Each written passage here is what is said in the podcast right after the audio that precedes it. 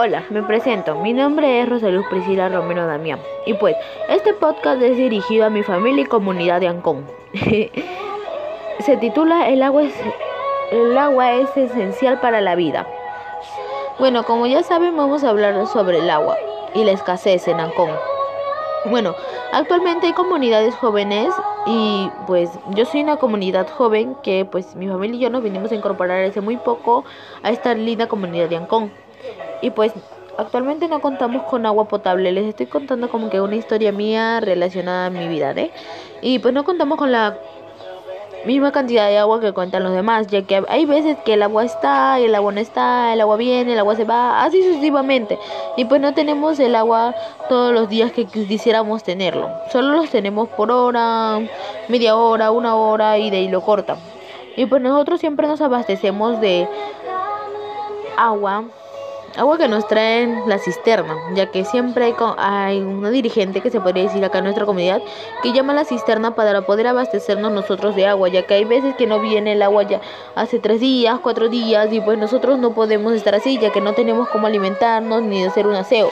Y si nosotros no nos hacíamos, pues tendríamos muchas enfermedades. Como dice la ONU, el agua potable es un derecho para la humanidad, pero lamentablemente hay comunidades como la mía y muchas más que no contamos con, la, con el mismo derecho de tener agua potable en nuestros hogares, porque escasea mucho, ya que hay otros lugares que tienen uh, agua de sobra, pero lamentablemente nosotros no contamos con el mismo agua. Pues yo leí hace una semana o algo así que había un señor llamado Abel Cruz que vivió en la comunidad de Ancón, donde vivo yo, y pues creó el Atrapa Nieblas a lo cual atrapaba gotitas de agua de lluvia que caían en un baldes y eso los utilizaba, los utilizaba para comer, para lavarse, para cocinar y muchas cosas más. A lo que nosotros también podríamos hacer lo mismo o hacer otra cosa nueva, claro, ¿no? Pues lo que yo también, yo bueno, yo voy a realizar va a ser cuando yo voy a sacar mi baldecito, llenar ese agua y de ahí pasarlo por un por un esto que lo pueda limpiar, que sería hecho, hay un proyecto que es hecho de rocas, piedras y arena y un cañito donde bota el agua limpia. Tú echas el agua sucia al comienzo y al momento que va pasando todo eso sale agua limpia, sin contaminación, sin cloros y sin nada.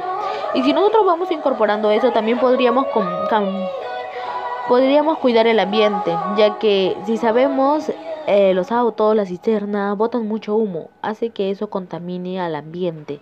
Pues si nosotros evitamos llamarlo mucho seguido o evitar que venga mucho a nuestra comunidad, evitaríamos que se contamine. Bueno, a nuestra parte, claro, porque hay lugares que también lo necesitan diariamente y pues eh, la cisternera ya, pero para nosotros sería cuidar el ambiente así.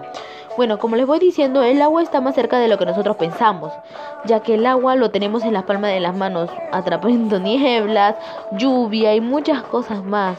Bueno, mi plan sería que cambien y espero que puedan compartir este podcast de verdad porque es esencial para todos nosotros y bueno, muchas gracias por escuchar, hasta la otra, bye.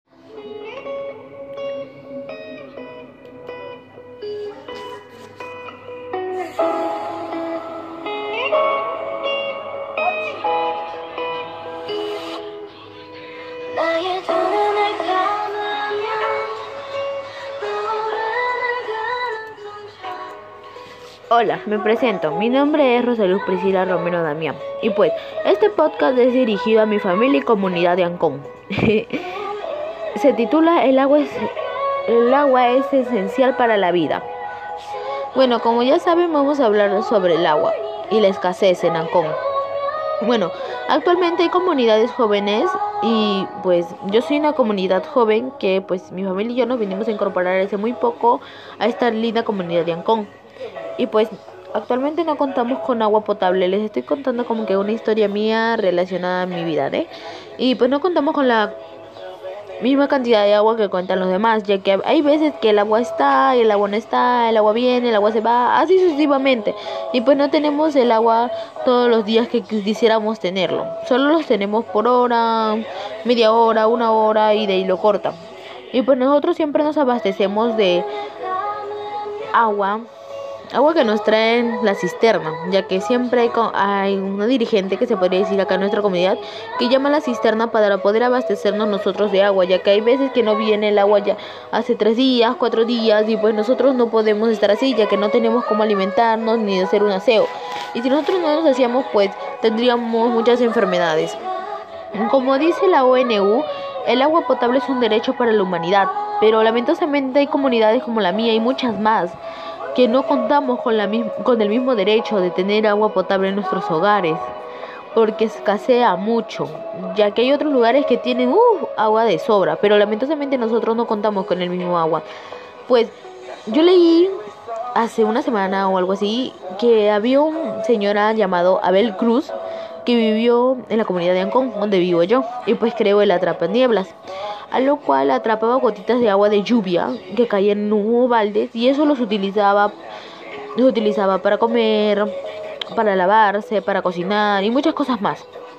A lo que nosotros también podríamos hacer lo mismo o hacer otra cosa nueva, claro, ¿no?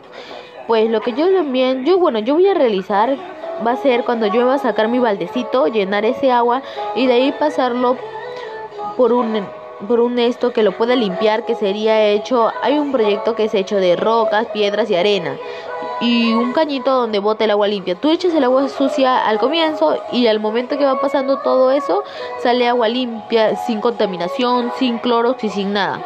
Y si nosotros vamos incorporando eso, también podríamos podríamos cuidar el ambiente, ya que si sabemos eh, los autos, la cisterna botan mucho humo, hace que eso contamine al ambiente.